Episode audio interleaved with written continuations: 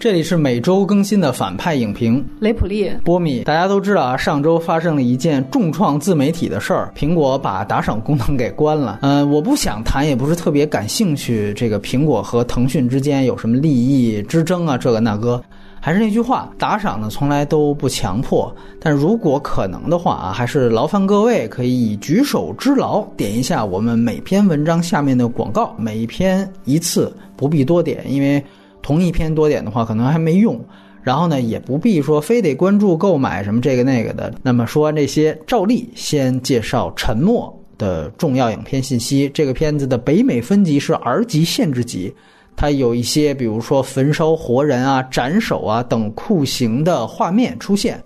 那么在删减和彩蛋方面，当然是没有彩蛋了，也没有什么删减，因为压根儿没上映。资源呢都是足本的高清幺零八零 P 的资源早就出了，没条件买蓝光碟的也特别强调，希望你们有条件去下载高清配五点一声道的版本，尤其开场的环境音是和最后的一些剧情是有铺垫和呼应的。那么字幕方面推荐奇遇字幕组的精校字幕，看了还觉得不错，有一些注释，啊不，当然其他的我也没有看啊，这个是我的一个个人观感。然后在格式方面，这个片子是二 D 数焦混合电影，它既使用了数字摄影机，也使用了胶片摄影机。它使用了三种三十五毫米柯达胶片，但同时在尤其是内场戏，呃，也有数字摄影机采集的素材。但是呢，最终都是统一做了四 K 的 DI 数字中间片，所以说算是一个四 K UHD 清晰度的数字电影。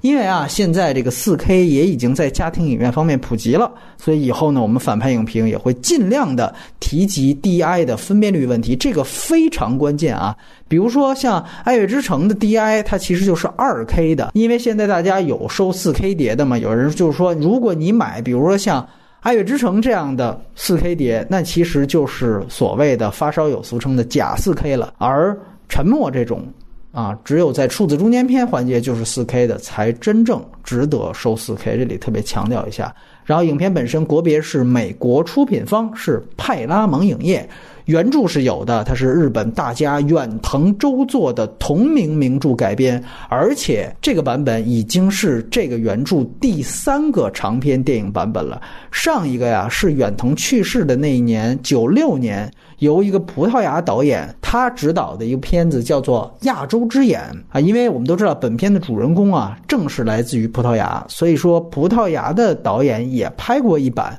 而更早以前的第一版是小田正浩的。日版是拍摄于七一年，那个时候小说刚刚问世不久。那么可能之后我跟雷普利也会着重提及第一版的内容。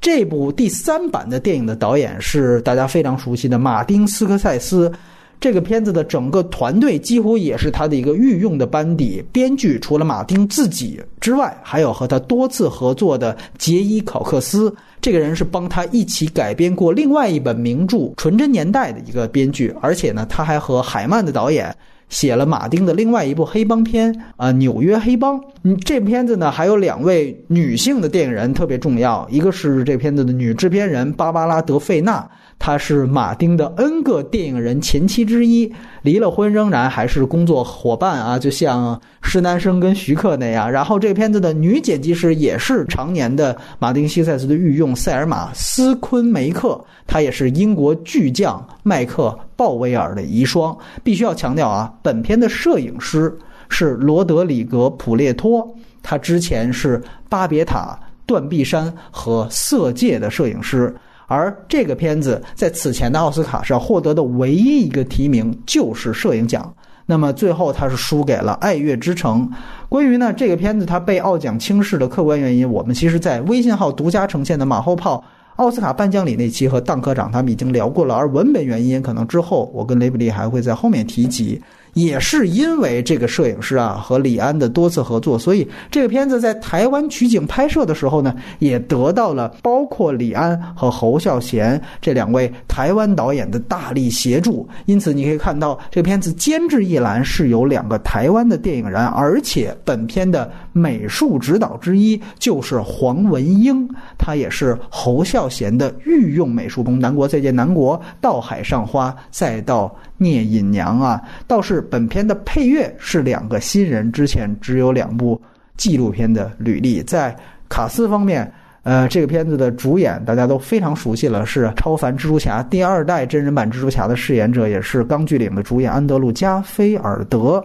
而他的搭档啊，另外一个神父的饰演者是凭借《星战七》弑父的大反派一鸣惊人的。亚当·德赖福也是大家昵称的老司机。另外一个非常著名的这里边的一个重要人物，费雷拉神父的饰演者是连姆·尼森，大家非常熟悉的。之前和这个片子可能最像的他一个角色是《星球大战前传》里面他演奎刚金啊。然后另外几个日本演员也非常非常的著名和重要，其中吉次郎的饰演者是蛙种洋介，这个曾经是日本最年轻的日本金像奖影帝。啊而且他的个人经历跟吉次郎很像，很坎坷啊，比如说有什么喜当爹啊，什么自杀未遂啊，什么之类的。然后本片的翻译官是由更有名的千叶忠信饰演的，而这个人之前定的是渡边谦。这里面还特别提及几个客串的人物啊，其中有两位非常有名的日本怪咖导演，一个是白兔堂的导演萨布，还有一个是铁男的导演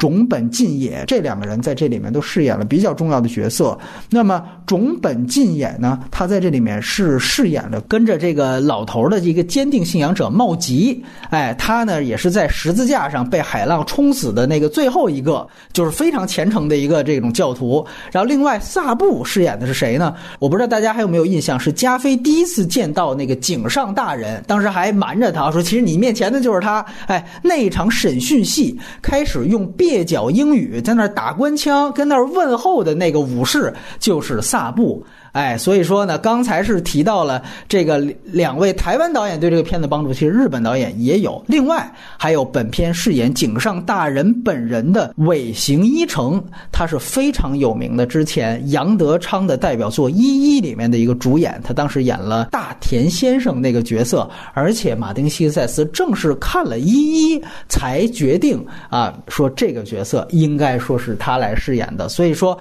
看过一一的人再回想一下，一定会记得这个角色。然后我跟大家这里也爆一个料，其实这个片子之前还找过另外一位又导又演的亚洲电影人，就是姜文。但是姜文呢，当时是嫌这个角色比较小，所以给拒绝了。呃，这个片子的首映式啊，由于是基督宗教题材，所以它是在教皇所在地梵蒂冈。率先进行的首映在去年的十一月二十九号，而在北美，它的首映已经到了今年的一月十三号，成本是四千六百万美元。这个数字听起来和《钢锯岭》啊、《比利林安》啊都是差不多的，但其实它的真正制作费用只花了两千两百万美元，而剩下的两千多万全部都是用来打官司。待会儿我们在正式环节的时候，我们会提及这个片子遭遇的种种坎坷啊。然后这个片子虽然是四千六百万的成本，但是它的北美票房到现在只有七百一十万。这个是一个巨大亏损的项目，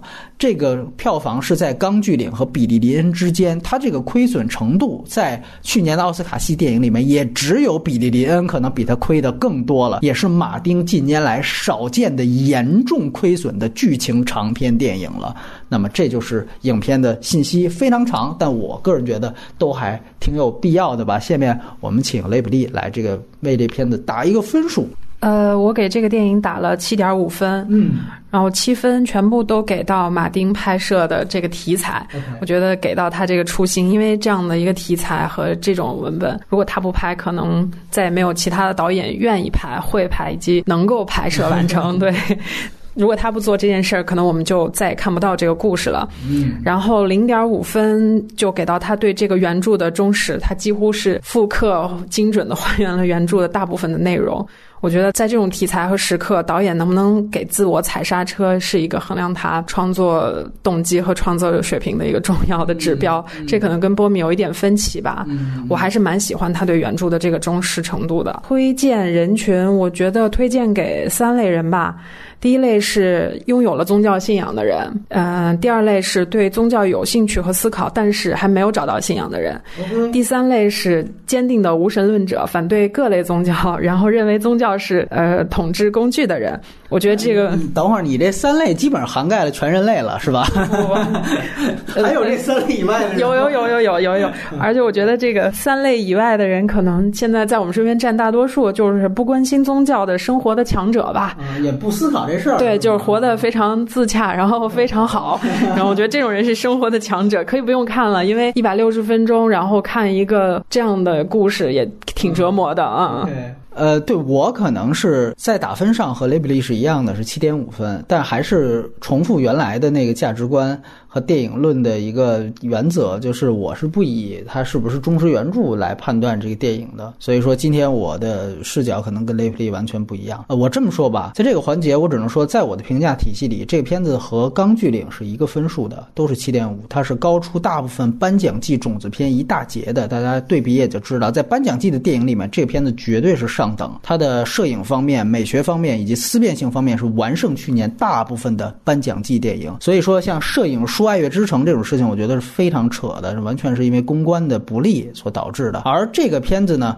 呃，我觉得他受忽视，可能还是因为马丁在《基督最后诱惑》的时候得罪了当时大部分的教会，以及有这样的一个前科，以及他触碰了美国宗教方面的禁区。这个有机会后面详聊。但是单论这个片子的质量，在马丁的维度里边，我个人觉得只能算是一个中等水平。因为在马丁讨论宗教题材的电影维度里面，这个片子呢大概是好过于《达赖传》《达赖的一生》，但是呢远逊于《基督的最后诱惑》《基督最后诱惑》。在我看来，可能是他。整个剧情长片里面，我要选三部最好的话，我也会选《基督最后诱惑》的。但是呢，已经可以看到这个片子是他近年来野心比较大的一部了。所以说，冲着导演的这个野心，尤其是这么大岁数，我觉得可能是不是有一点点恻隐之心在这里面？我觉得有可能。咱们对比之前还是咱俩聊的，像伍迪·艾伦的那个《咖啡公社》，我觉得这个片子显然就是要有进取心的多。同样都是一个代的导演，对吧？他们仍然还都在拍电影，可能也都是他们之前擅长的。但是你可以看到，这个片子其实是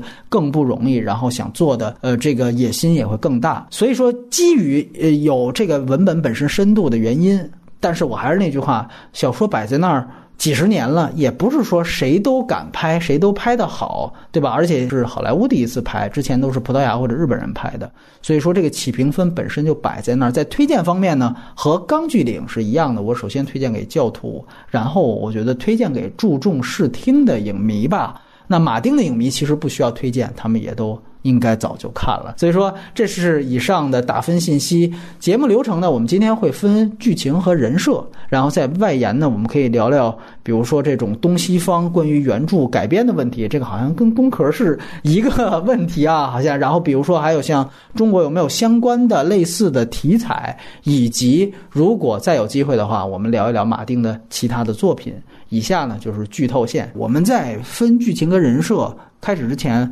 我觉得可以先我先简单介绍一下这个片子。刚才提到了，对他的命运有多么多舛，有多么惨，哎。这个我觉得是可以聊聊的，大概是有这么三点啊，是比较不同于其他剧组的。第一点就是这个片子呢，其实它是真正马丁接触到这个小说，据说是在《基督诱惑》引起巨大争议之后，有一个梵蒂冈的教士跟他在这儿讲那个事儿的时候，说推荐你去看看这个小说，当时推荐给给了他沉默。然后这个片子真正签约要拍，恰巧是我们刚才提到他另外一部宗教题材片完成之后，就是《达赖的一生》完成之后，他当时和了一个小的制片公司签约来拍，等于从签约到现在一共大概是十几年，超过十五年的这样的一个过程。也就是说，这个片子等了十五年才拍。然后由于当时签约之后，马丁迟迟没有开拍，所以说。那个当时跟他签约的制片公司两次把马丁告上了法庭，所以这就是我为什么说这个片子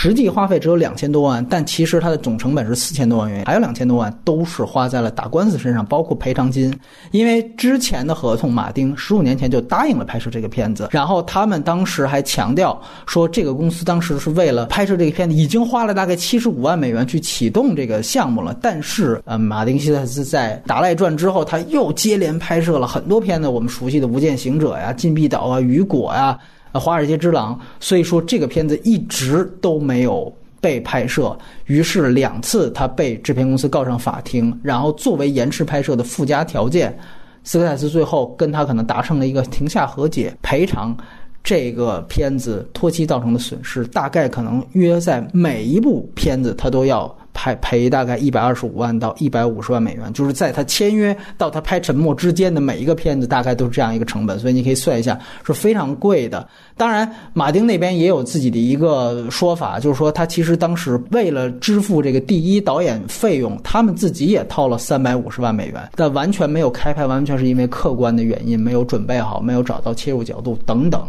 所以说，这几乎是一个比。王家卫还漫长的这样的一个准备过程，而最后这个官司在打的过程当中，终于说准备可以开拍了，在这个艺术上可以进行了，又却在客观原因上造成了他进一步的拖期，所以这又导致了这片子第二个非常大的一个变故，就是换人。这片子的主演开始定的加菲的这个角色是由丹尼尔戴刘易斯来演的，因为我们知道他也是跟马丁多次合作，刚才提到了《纽约黑帮》，跟这片子编剧什么都合作，然后。を老司机就是另外一个神父的饰演者是本尼西奥·德托罗，哎，就是演毒品网络切格瓦拉的那位啊，拉丁裔的老戏骨，非常棒的一个演员。对，也就是说，你可以看起来原来定的这两个神父啊，他们的这个年龄段是典型要大一个级别的，对吧？是很老的两个神父，哎，可能整个表演，如果你想一想，脑补一下这画面，应该说也会非常的另另外一番味道。而且我们也知道，像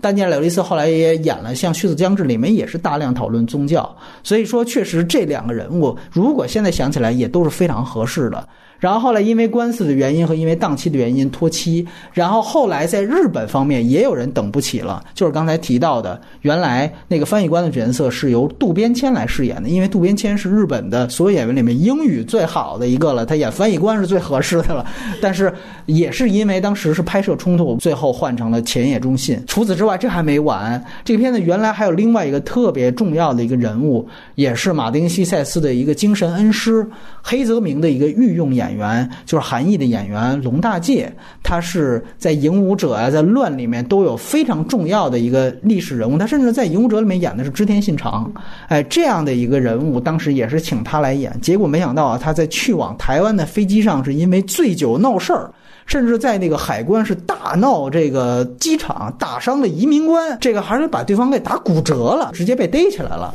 于是呢，当时沉默的剧组也是因为那之前已经出了事儿，所以为了平民愤，就随即宣布了开除了这位演员。所以也是有这样的事情，这是。不断的换人，所以基本上现在大家看到的这个沉默和之前原定的所有人几乎都换了一遍。然后另外这还没完，另外一件事情就是很著名的剧组死人的是一个事儿，而且他出事儿的那一天特别巧，正是他宣布开机的前一天，这个突然在台湾中影文化城的那个实景的摄影棚就倒塌了，然后是造成了一死两伤的这样的一个程度。当时是加菲人都已经到了台湾。然后已经准备开拍，然后连姆尼森也马上到台湾，这个时候出的事儿。然后也有人怀疑说，那个布景棚是侯孝贤拍摄《刺客聂隐娘》的时候留下来的，因为我们刚才介绍过，黄文英《刺客聂隐娘》的布景师也是这片子。但是后来侯孝贤的公司否认了这个事儿。但是可以确定的是，确实沉默剧组的那个棚是发生了剧组死人的事故。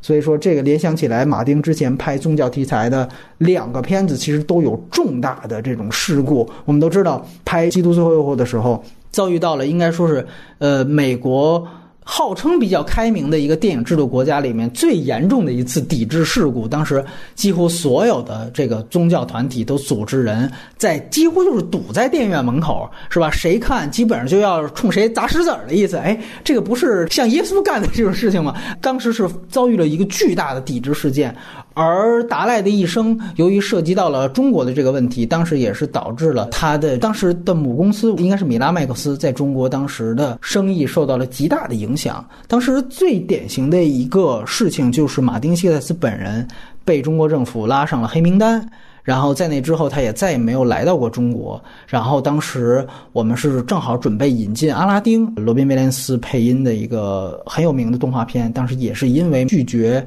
在北美地区禁映这个片子，人家北美为什么要禁映？所以说我们作为报复，所以就把阿拉丁给禁映了。两次他之前拍摄宗教题材电影都惹出了巨大的争议，然后那两个片子也是大亏损。同样，沉默，好像依然没有逃脱这样的一个命运。我们都知道，马丁·西塞斯在他从事电影行业之前，他是希望当一个神父的。所以，对于宗教题材，尤其是对于呃这样的像基督宗教的这样的讨论，其实是他最为擅长或者他最想擅长的东西。但是几次拍摄宗教题材都出现了这样的情况，所以这是先给大家。介绍一下这个片子的变故，然后我们再来聊本身对于这个片子的看法。雷普利来，呃，因为我是看完这部电影之后，对这个原著小说是非常感兴趣，找过来又看了一下，几乎拿到这个书就是一口气读完，不舍得放下的状态。原著是非常精彩。看完原著以后，发现马丁斯科西斯几乎没有对原著做任何的改动，故事、人物，包括他的三种叙述的视角都没有变换。这也就是导致他这个电影看到最后一段的时候，你会发现这个叙述视角突然一变，你不知道这个人是谁，很迷惑。你说的三种视角是他呃罗德里格斯本人，然后荷兰商人，还有呃上帝视角，上帝视角对三种视角的变化，然后甚至几场重要的对话的戏，然后连台词几乎都是原样的照搬。但是他在这个片子的结尾做了几个重要的改动，然后这可能是代表了马丁自己的一个态度。主最重要的改动就是费雷拉神父和罗德里格兹是否真正弃教，在小说里面其实是暧昧不明的，开放式开放式的，嗯。但是在这个里面，马丁斯科西斯就给坐实了，他们确实是没有弃教，然后以至于罗德里格兹和费雷拉最后的命运中间，其实他们在后几年都没有私下交流过，甚至是没有见面的机会。会，嗯，仅有的几次见面，那个啊，日本的官员都在场，他们也没有过多的说什么，这就导致了，其实这两个人物在最后其实是陷入了弃教之后的永恒的孤独的。我觉得这个是一个比较大的改动。然后还有一个就是罗德里格兹和吉次郎的这组人物关系，然后最后结尾马丁也给了一个改动，就是在原著里面可能啊，罗德里格兹最后还反而背叛和告发了吉次郎，嗯，他们的人物关系又有了一个最后的一个大反转。嗯，这个可能就是可以看出马丁斯科西斯在高度重视原著的情况下，他在里面加了一些什么，其实没有违背原著的精神，只不过可能做的更。更容易让教会接受一些，甚至是把人物交代的更完整一些，更面向观众一些。我觉得这个是我在对比原著之后发现的。嗯，为什么在这个故事里面会变成一个原著党？就是这也是一个我自己甚至也会问我自己的一个问题吧。就是因为这个故事比较特殊，它大量的嗯东西可能更多的在于它的价值观在思辨和探讨上。嗯，有时候你必须得看一下哪些思想是马丁斯科西斯自己的，哪一些东西是来自于原作者的，甚至他认同什么，不认同什么，这也可能是他观点的一种选择。嗯嗯嗯。啊，对，其实既然你说到这儿，我可以其实可以，我们可以讨论一下这个事儿，因为比如说在结局这个事情啊，我个人对这个片子如果说有怀疑或者认为它不够好的地方，其实就是在于它结局。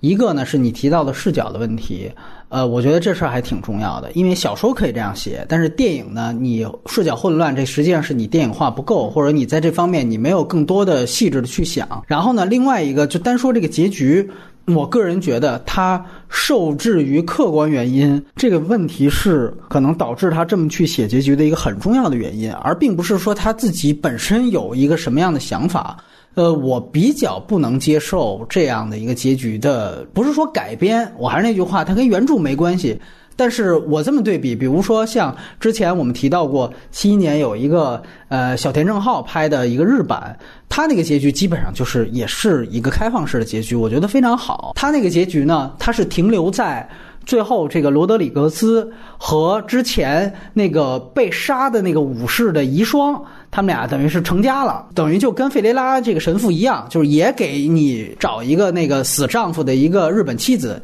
然后呢，最后一幕。是这个费雷拉神父在旁边，通过监狱的那种探监口一样，在那看他们俩在那个房间里干什么。然后那个呃罗德里格斯就像那个感官世界一样，因为都是新浪潮嘛，然后就是扑上去，然后就抱着这个那个遗孀就在那啃，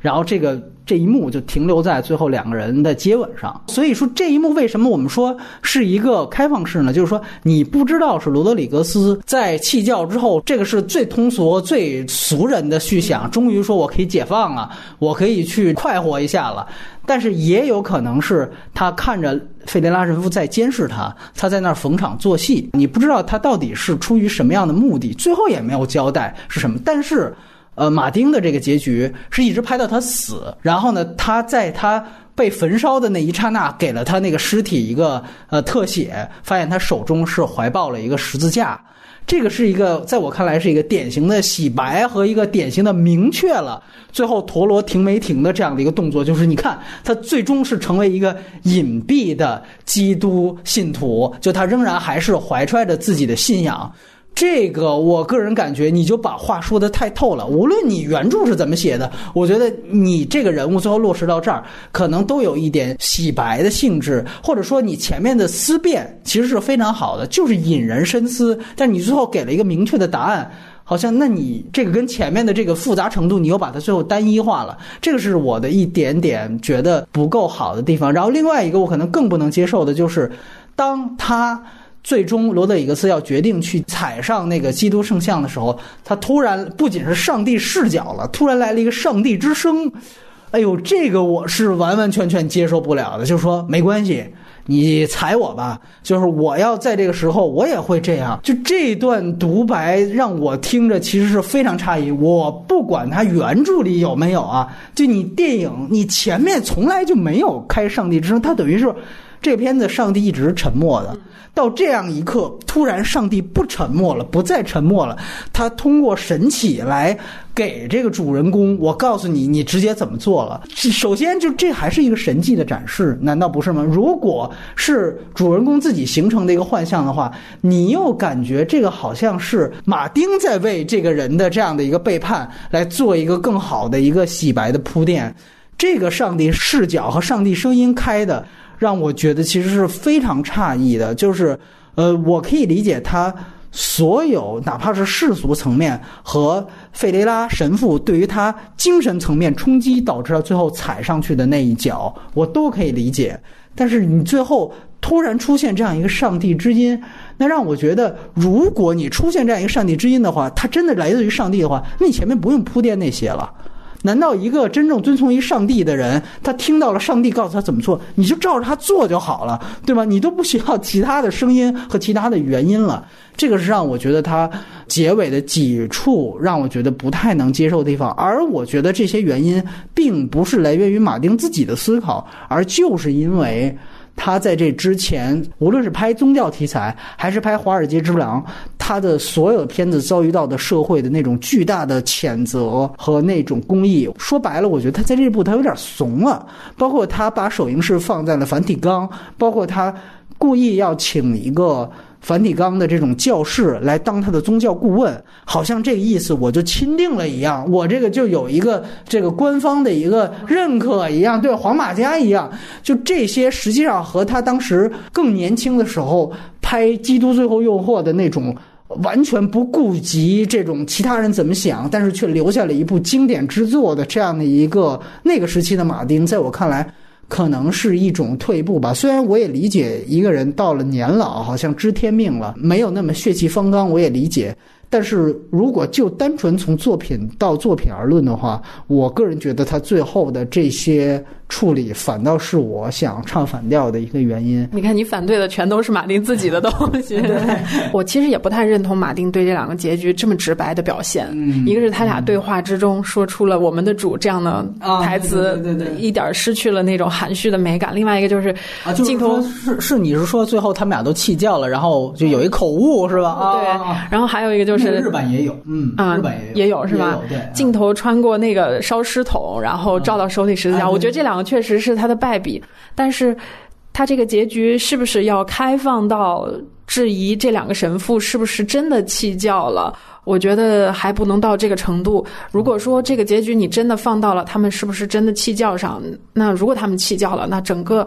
这个电影，包括原著小说，包括原著作者所有的精神和价值核心的东西就崩塌了。他一定是不会弃教的，因为毕竟还是一个基督徒的作品。嗯，但是我其实，在看第二三遍，包括我在看日版的时候，我一直在思考一个问题，就是的确，我们站在宗教题材的角度来讲，这个是否弃教是一个特关键的一事儿。但是有的时候我会想，因为马丁他其实是一个拍社会更多的一个导演，这个片子其实也是一个等于原来是日本作家写的一个关于。西方人来我们这儿传教的一个事情，它本身可能还带着一种文化输入，甚至我们讲严重一点，是一个文化侵略的一个事情。包括原来我们对待传教士也认为它是一个，现在也是都认为传教士是文化侵略呢。我们对这事情是非常敏感的。所以，如果我们不从宗教的角度来讲，因为这里面你可以发现，马丁也有大量的文本去讨论两个国家，就包括关于土壤这部分的讨论，这个就是非常有赖于就是所谓费雷拉。神父的这一套所谓日本沼泽论，就说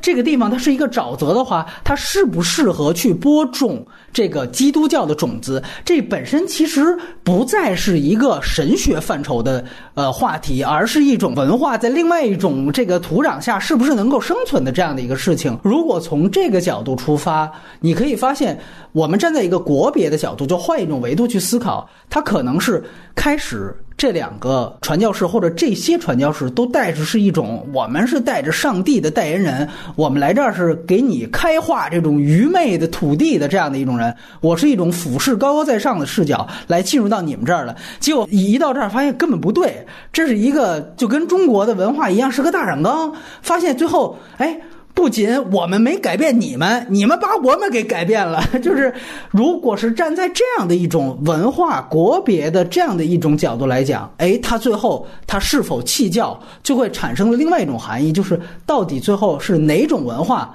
改变了哪种文化呢？就他实际上是有一个文化角度。所以某种程度上，马丁如果最后把他的这种呃说弃教，直接给你一个交代，没弃教，他还坚守着自己的信仰。那本身是不是把这种文化和社会程度的这种讨论的多义性就给扼杀掉了呢？这个也是我在看第二三遍的时候思考的一个事儿啊。对，嗯。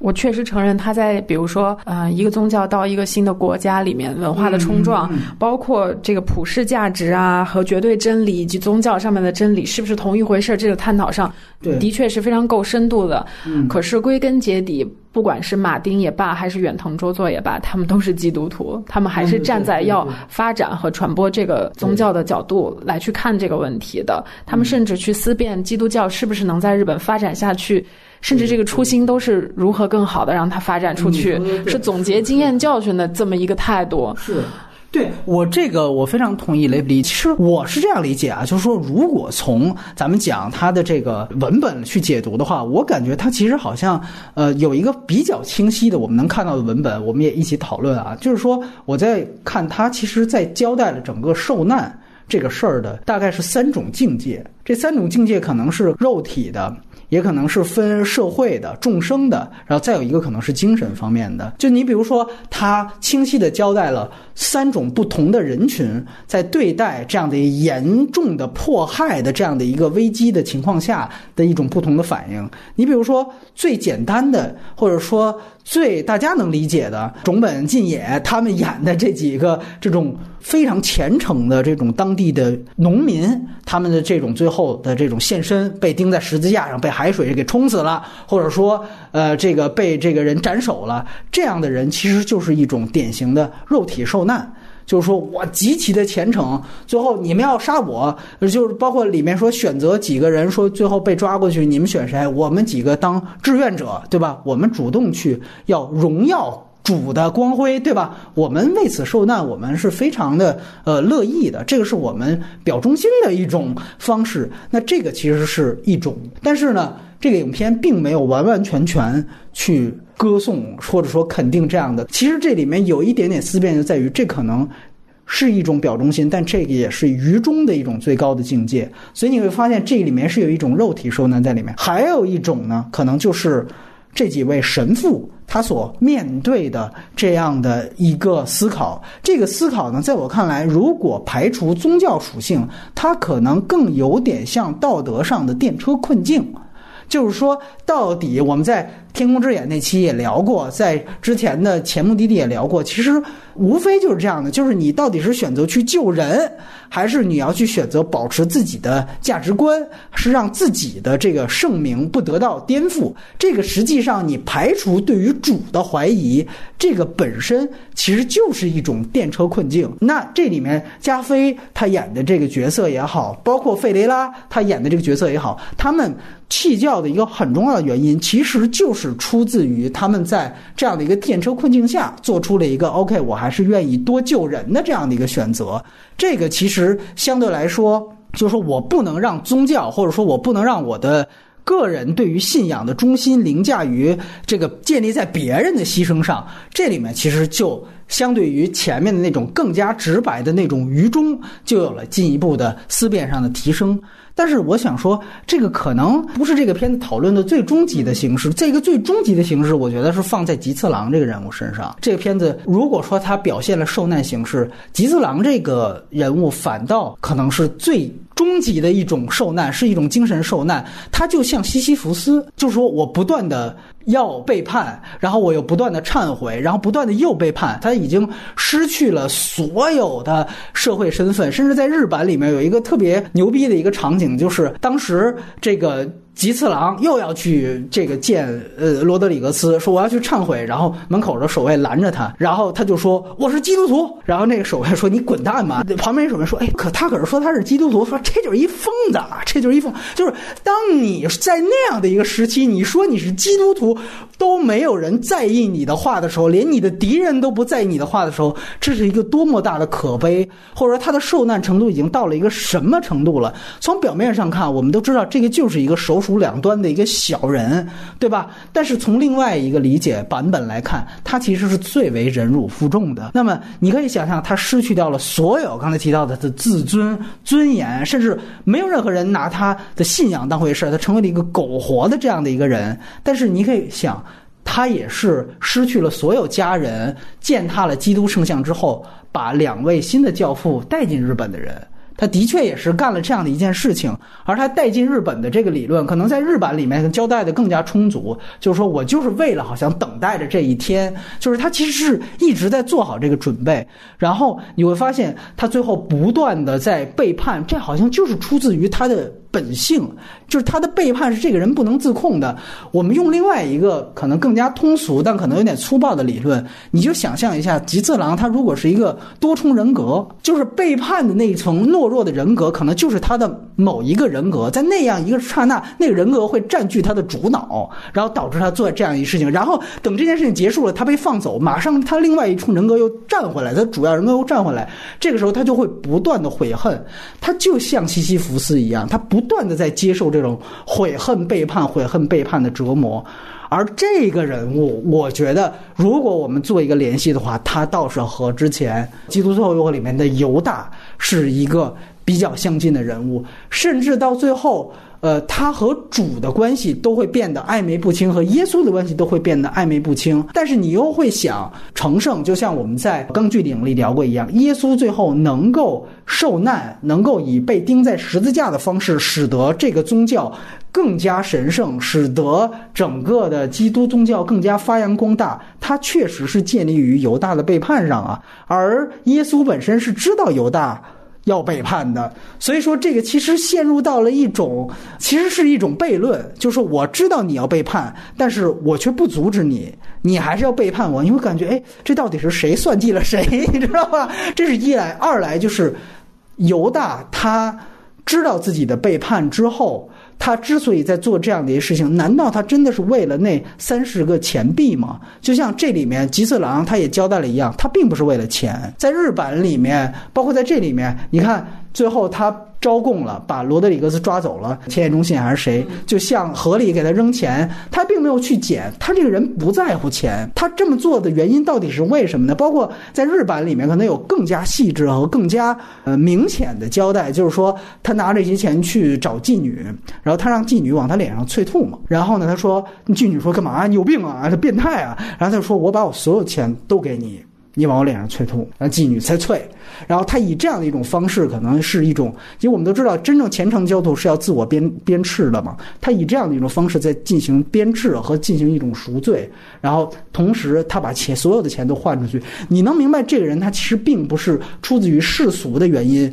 才接受了这样的一种所谓的背叛和这样的一种通风报信。从这个角度来讲，他跟犹大的人设也特别的像。所以说，在我看来，其实。这个人物身上是背负了马丁延续他《基督最后诱惑》的那个终极的思考，就是到底谁才是可能最忍辱负重，或者才是真正受难的那个人？一个上帝之子，他本来就是不是凡人，他的受难某种程度上是一种形式上和仪式上的。但是犹大，我们从一个凡人的角度来讲，他可能做到的事情。如果排除他的世俗理由的话，可能反倒是最为神圣或者最为不易的。他的受难的程度是最为深刻的，所以在吉次郎身上，我还是看到了这个影子。对，只是像我私下里跟雷普利聊的一样，我个人感觉他对于吉次郎这个人物。他的正面描写和肯定描写不如他在《基督最后诱惑》里面对犹大的正面描写那么多。当然，也是因为那个原因，他太过于歌颂犹大，所以导致了那个片子当时遭遇到了巨大的抵制。但是还是那句话，你就可以看，你就可想而知，他在先锋性上可能做了一些退步。吉次郎这个人物变得可能更加的暧昧，但是我觉得这种暧昧可能也。我也觉得有一点点能说得通的是，他本身吉次郎也作为一个对于罗德里格斯的试金石，是在于哪儿？就是说，你对于吉次郎的态度，其实就是你对于上帝信仰是否忠贞的一个检验标准。它里面也有台词说过，是通过他内心读来表现的，就是说，我们去给这些特别愚忠的信众去施洗。这个事儿好像上帝让我们来做事情没这么简单。真正上帝的智慧是在于你能否去原谅那些肮脏的人，而这种肮脏所谓在哪儿？好像吉次郎的身上表现出来的那种更大的那种自私。我不断的去背叛你，你可以看见从罗德里格斯的视角，他最后对于这个吉次郎，他有一点厌恶在哪儿？他觉得自己已经有恃无恐了，反正我。每干一件罪恶的事情，我干完了我就找你忏悔一下，哎，我内心就平静了。我内心一平静，我又可以去再干罪恶的事儿了。你知道，有点像《密阳》里面讲的那个杀人犯的那个状态。你信主，我也信主，我把你儿子杀了，但是上帝是会原谅任何罪行的。所以说呢，我的自我感知我已经得到了上帝的原谅，就已经够了。我的内心已经平静了。就是从罗德里格斯的身上，他到最后他有点疑似觉得吉斯郎是这样的一个人，但是这本身其实就是一种小人之心。从某种程度上，你就可想而是，通过吉次郎这样的一个人物，他和罗德里格斯的互动，也让我觉得他最后其实对于他的信仰是不够忠诚的。这个是我在看这个文本的一个判断。这个也是让我更加不能接受。你最后来一个焚尸炉，你放一个十字架，就是你前面已经有足够动摇的一点，就是在于罗德里格斯和基次郎的这个互动，其实已经产生了。我觉得他的一些，反倒费雷拉那些神父可能更多是出于文化和社会上的。我觉得更多我对于这个人物他动摇的一个相信的点是他他对于基次郎的怀疑。他从第一次基次郎施洗，你看到那个加菲的表情，他就有一点厌恶。到后来基次郎再去找他，他就嫌这个人。臭，他那个厌恶是更加加深的。到最后，他其实，如果你提到原著还有一个告发，那我觉得那个如果再拍出来，那可能就是另外一个非常完整的一个人物弧光。所以这个让我觉得，其实是他最后是否弃教的一个最大的疑问手也在这儿，就是。吉次郎这样的人，你是不是能够宽恕他？你是不是也能以看待每样一个非常虔诚的信众一样去宽恕这样的一个人？这是一个真正对于上帝虔诚的另外一种标准吧？这个其实这个文本里面可能有一点思辨性，我不知道你怎么看这对人物关系。圣经我们其实多少也会看一些，会发现里面不怎么交代人物的动机，所以他很多东西最后可能会变成一个神学上面的公案。比如说罗德里格兹，呃，他也。质疑过说，为什么耶稣在发现犹大背叛他时候说了那句话，说去吧，去你去做你要做的事情，这是他一直在神学院也没有理解的事情。但是通过他和吉次郎的这个关系，他可能慢慢的就能明白当时耶稣的那个心情。其实。从这个故事文本上面来看，罗德里格兹这个人物和吉次郎的这个人物是两个倒着发展的路径。罗德里格兹一开始是虔诚的来传教的，然后他慢慢经过了一系列质疑、思辨、严刑拷打、威逼利诱，包括前面人对他洗脑，对对 洗脑，对，然后他最后是放弃了这个弃教了。但吉次郎一一出场就是一个弃教者，然后他通过一系列的背叛、不认主、回归，然后又请求拯救。他在这个电影里面的结局的交代是，当他最后一次身上被查出来圣像的时候，他被严刑拷打。别人问他说：“这个圣像是不是这个罗德里格兹给你的？”他没有说。对对。然后在原著小说里面，其实这组人物的弧光其实是更为完整的。原著小说里面大概提到说，这个吉次郎就是罗德里格兹告发的，而吉次郎确实没有把他招供出来。那你从这个角度上来看，虽然说。啊，罗德里格兹是弃教了，他是啊放弃了自己的信仰。那你说他在日本所做的这一切、经历的这一切，是不是一种传教成功？可能对上帝的这个信仰和爱，从他手里可能传递到了吉次郎身上。所以他们这组人物关系在小说里是非常完整和非常好的。但是马丁斯科西斯做的改变就是两个人都没有弃教，两个人都是一个正面的，然后。坚定的信主的这么一个状态，嗯，而且你提到的这个，就两个最后的人物身份颠倒，这个非常重要。就说这个就是上帝的智慧，谁是犹大，谁是耶稣，这个事儿是你自己的自己的意淫，但是上帝的智慧你是猜不透的。如果说最后像你提到的一样，我们想想看，罗德里格斯他真正通过这样的一种方式，让一个。呃，所谓前面看起来是手鼠两端的小人，最后变成了一个虔诚的信仰者，那这个本身就是上帝的智慧，而这个智慧是罗德里格斯客观上起到的，他主观上可能仍然厌恶，甚至可能最后他的点炮、他的举报就是他的一种报复，他的一种真正世俗的这样的一种报复行为。但是这不重要，因为这都是上帝的一盘棋，你们两个人的身份完成了。这个文化在这个泥沼当中有了这样的一个种子，这就是上帝。所以这个完整的脉络，如果说能够更加清晰的呈现，这个文本可能会变得更加完整和更加严谨，而不是说最后我们单纯的去歌颂传教士本身的忠贞。对，这个是我觉得是确实是有一点点就狭隘了，或者说就浅了。对，嗯，我想补充还有一个就是，它更大的意义上可能是在说。世上本没有强者和弱者，也没有叛徒和坚信者，大家所受的苦难都是一样的，嗯，就是一个更加悲悯的视角。让我觉得有意思的是，啊，在这个小说里面，主人公对犹大这个人物的思考，可能在马丁上一部作品《最后的诱惑》里面，马丁给到的人物动机就是犹大为了成全耶稣进行了背叛，但是。让我觉得好玩的是，为什么在这两个文本中都对犹大这么有兴趣？嗯，然后大着笔墨的来写，然后那是不是也可以看出这个小说是不是真正打动马丁的？是不是一个像神奇一般一直延续了他思考和关注的事情？那是不是马丁？真的非常认同袁腾周作的这一系列思考，所以他是不是他不改动是不敢改、不想改，还是由于讨好教会？这个背后的动机就让人觉得很有意思。我个人倾向于他可能是都有，都都有，更多可能是他太喜欢这个原作了。嗯，确实，嗯，他也没有太大改动的空间，因为整个小说探讨了几乎是宗教和神学里面所有的几大类的问题，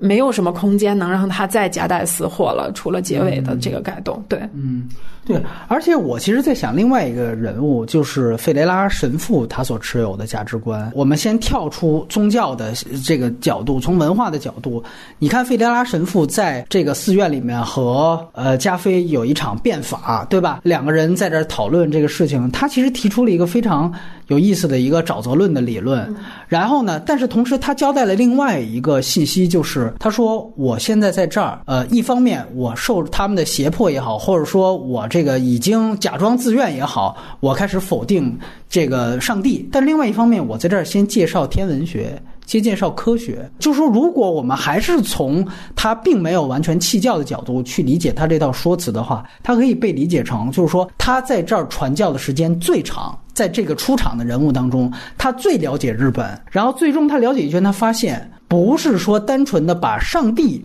带给这个地方的人。这传教就结束了，根本就没这么简单。我要做的第一件事情不是播种，而是先改变土壤，而是先改变沼泽的这个本质。那我怎么改变这个沼泽的本质？我是要先让他们去接受西方从语言到科学技术，先从这些方面进行改造和传播，然后真正把传教的任务留给后人。我们做的这个事情是有这样的一步的。他明白了这样的一个逻辑之后，他宣布弃教，然后说：“我在这儿是主要现在先介绍这些东西，我先介绍科学，先介绍。”这就是也是像我们原来去搞那个洋务派的那些理论，就感觉好像是先我们是师夷长技以制夷，对吧？我们只是中学为体，西学是为用的，对吧？但其实不然。从西方人的角度来讲，你开始是。只是记，只是为用，但是慢慢的，你由记由为用，它就一点一点的会渗透。这种渗透其实才是一种可能一个文化渗透最扎实也是最基本的这样的一套渗透方法。当有了，比如说那个时候的西方的语言的普及率变高，然后再有了这样的科学技术的这样的一普及之后，可能是不是？这个宗教才有可能在这个地方进行传播，才有可能进行发展。这个可能是费雷拉这个人物他给这个文本带来的一个他的逻辑。当然，你也可以说，还是那句话，你也可以说，这只是他为了他自己弃教找的一个借口。但是从另外一方面讲，他提出了这样一套逻辑，在这个文本当中，我觉得也非常非常有意思。然后，这个其实你说他触动到了罗德里格斯了吗？其实他有点触动到了。罗德里格斯表面上不承认啊，你我我为你感。到羞耻，但是你注意到他的表情。日版其实那个变法的那场戏也拍出了两个人，就是表面上我不接受啊，嘴里喊着不要，但是身体其实已经有点诚实了，你知道吗？他其实有点接受这个东西了。他接受这个原因也是因为他之前他自己碰到那些渔民也好啊，碰到农民啊，包括碰到基斯兰也好，他也有感触。只是他那个时候只是见闻和感触，然后突然遇到了费拉神父，一下子把这个理论化东西给他抛出来了，一下哎，好像跟我感触也有点吻合，他也有点被说动了。那场戏，我觉得那个也带出了这个文本在文化上的一点点思考。嗯嗯嗯。我对费雷拉这个角色感觉很复杂，因为他是雷亚姆尼斯演的，他身上有特别多重的之前的角色的标签。没错，我 我看到他那个就是罗德里格兹弃教那一场戏的时候，然后费雷拉说：“嗯，踏吧，你在以新的方式，然后。”践行这个大的爱，这样做你可以拯救他们所有的生命。我仿佛看到了，呃，辛德勒在说：“哎，救人一命，即救全世界。”对，我觉得他在这个文本中起的作用，他可能是罗德里格兹重要的一个动机。他首先是他来到这个大陆是的一个主要寻找的目标，他的那个功能就特别像《现代启示录》里面的那个科对科兹，对他既是他寻找的一个对象，又是最后毁灭他和改变，同时他们又是共同的处境，要面临弃教，最后就是帮助他完成了弃教。你从某种角度上来说，他对这个上帝之爱的重新的阐释，算不算一种宗教的改革？嗯嗯，我们可以这样去想想，他可能甚至是另外一种。先驱吧，嗯嗯嗯，所以小说里面用一句话来交代费那个罗里格兹对费雷拉的情感，是他对他包含了所有人类的情感，嗯，甚至这两个人可能也可以说是同一个人物。嗯，我我可能想的可能更加的就明确一些，我感觉就是。吉次郎对于他来说可能是宗教上的影响，或者反倒是这种精神上的影响；而费雷拉对于罗德里格斯，就是对于加菲这个人物的影响，可能反倒是那种先人的这种文化上，包括历史上、理论层面对于他的影响。你懂我的意思吗？就是说我给你介绍，你看日本人是怎么把我们基督教给异化的，然后在这样的异化背景，你看是不是跟你遭遇的也差不多，对吧？其实是一种。把他自己感触理论化，形成一种理论系统，然后再向他输出。其实更多是在这方面，文化上、理论上，在这方面对于罗德里格斯的冲击。就是说，如果罗德里格斯最后我们讲这个片子的。呃，咱们不论什么宗教之类的，它就是一个电影的话，这个人物最后他的弧光是他怎么样去踏上这个圣像，他践踏圣像是成为这个片子最终的一个转折点和最终的一个戏弧。你在这前面就不断的要铺垫他踏上最终决定做出这个决定的一个几个动机、几方面的动机。那这几方面动机可能从吉色郎可能是人性方面的动机、精神方面的动机，还有从渔民这可能是道德方面的，就是电车困境。那可能还有呃，费雷拉神父可能是文化上的动机。那么在这几方面的动机最后。共同导致的，当然也有有他自己一直以来对于上帝的这种怀疑和他想不清楚，一起促成了最后他做出踏上那一脚。那么这个动机就足了。从这个一个角度来说，对他从功能上的确开始他是一个引子，这几个人哥们儿就是去找这个的。那最后也有这样的一个动机，所以你会发现。呃，连姆尼森这个人物一直没丢，这个也确实是挺不错的一一个地方。对，其实这么说啊，我们已经都聊到人设了。还有一组特别重要的人物关系，就是罗德里格兹和这个井上，他们是我觉得是非常精彩的一组。他们其实就是一个信徒和非信徒之间的对话，一个站在对变法，一个站在政治的立场上，一个站在宗教的立场上。然后他们那个对话写的非常精彩，就是你跟我谈信仰，我跟你谈政治；你跟我谈信仰，谈政治，两个人完全在不同的维度。上啊，展开了对话，然后还要相互交锋，还要此消彼长。然后我觉得这三场对话可能是在社会和历史层面对宗教啊传播，包括宗教到一个地方是否要世俗化、本土化。我觉得这三场对话已经到了一个很深的高度，嗯，很完整，也是这个里面最重要的。不管是对于人物动机，还是对这个问题本身，还是对日本社会和当时的一些状况的。表达我觉得都是非常好的。对他一个最直白的比喻就是那个四个妾的那个比喻嘛，他就举了一个例子嘛，就是说，哎，一个人他有四个妾，然后他们互相争风吃醋，最后他把他赶出来了。你怎么想这个事儿，对吧？嗯，这个四个妾可能有一个历史背景，这个也是电影里面没有交代出来的。嗯，其实多国的多国对，实际上就是在宗教改革。之后，可能像英国和荷兰这样的国家更支持宗教改革，所以这两个国家的这个通商的人可能会更开更开放，更适合日本。而像葡萄牙和西班牙这样较为保守的，然后这样子的国家，然后在。政策、宗教政策上，包括通商政策上，就不太适合日本，所以他们才是这种不能生育的孩子，然后才是那种丑女的深情。这个时候就反衬的罗德里格兹的这种虔诚就非常荒谬，非常可笑。对，然后尤其是如果是一个非信徒，在这个时候看这场戏的时候，我觉得价值观甚至可能会更加的偏向到执政者、执政者这边。